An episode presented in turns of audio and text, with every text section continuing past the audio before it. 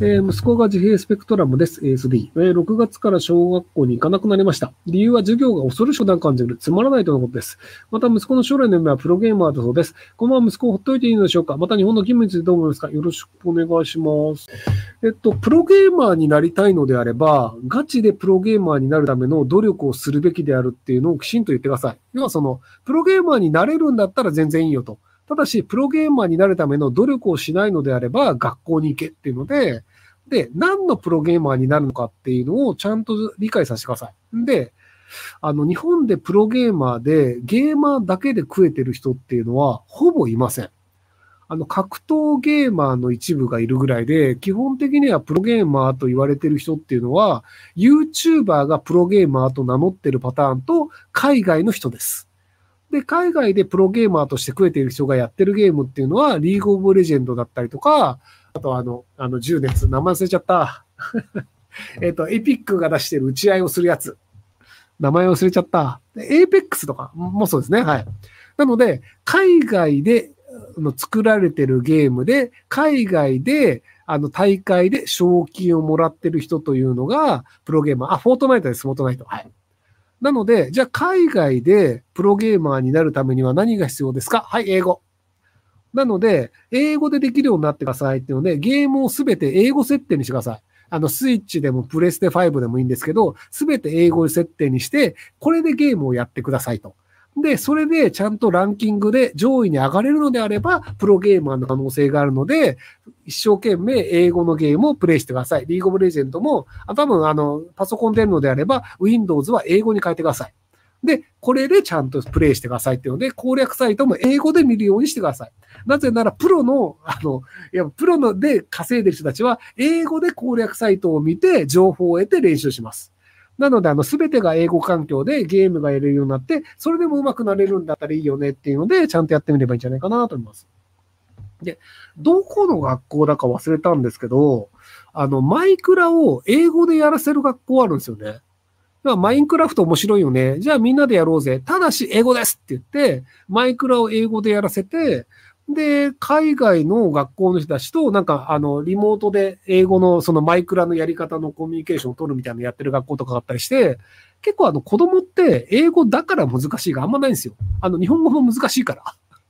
要はその、えっと、今皆さんは日本語が喋れる前提で、英語って難しいよねって考えてるんですけど、子供にとってみると、英語も日本語も覚え始めて数年の言語なんですよ。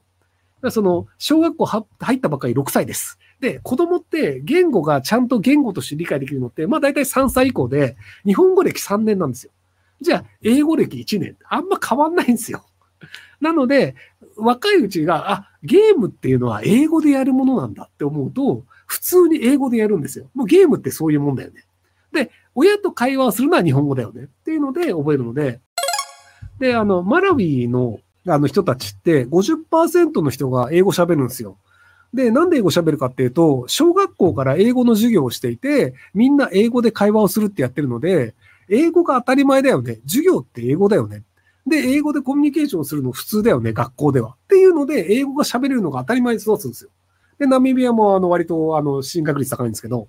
っていう感じで、あの、マラウィの人たち結構英語でコミュニケーションを取れるのは、英語喋れるのは当たり前だよねっていう世代が若い人たちに多いんですよ。年取った人は、あの、まあ、そこまで英語喋れない人多いんですけど、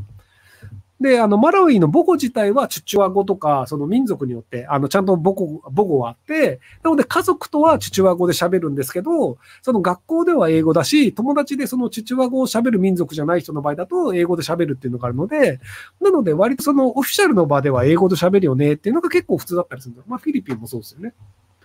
っていう感じだったりするので、あの子供は早めに英語に触れる機会っていうのをつけちゃった方がいいんじゃないかなと思いますけど。えー、新しく迎えたハムスターの名前を付けてもらえませんか？ブルーサファイアのジャンガリアンです。えー、っと、10ゲーム10ゲーム5校のすり切れ、貝狩り、あ、全然言えないわ。こういう時にね、あの、10ゲーム最後まで言えたら結構あの面白い名前になったと思うんですけど、残念ながら長い名前を付けようと思ったんですけど、言えなかったっていう。残念。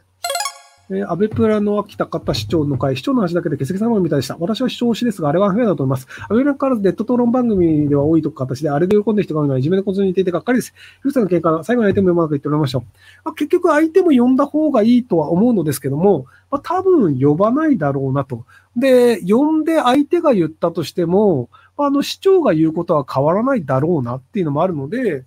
なので、まあ一応全員呼べればいいけど、呼べない中でやるにはこれぐらいしかやりようがないよねっていうので、なので、もう相手の議会の方も文句言って出てくるんだったら、それはそれでありなんじゃないかなっていう。要はその最初の段階で全員呼ぶことはできないので、市長を呼んで言わせたんだから、それはアンヘアのね、じゃあ俺たちにも言わせろっていうので、それを断ったら僕は良くないと思うんですけど、言わせろって言ってくるのであれば、じゃあ言わせる会を作りますっていう形で、その何回かに分けて中立性が保てればいいんじゃないかなと思いますけども。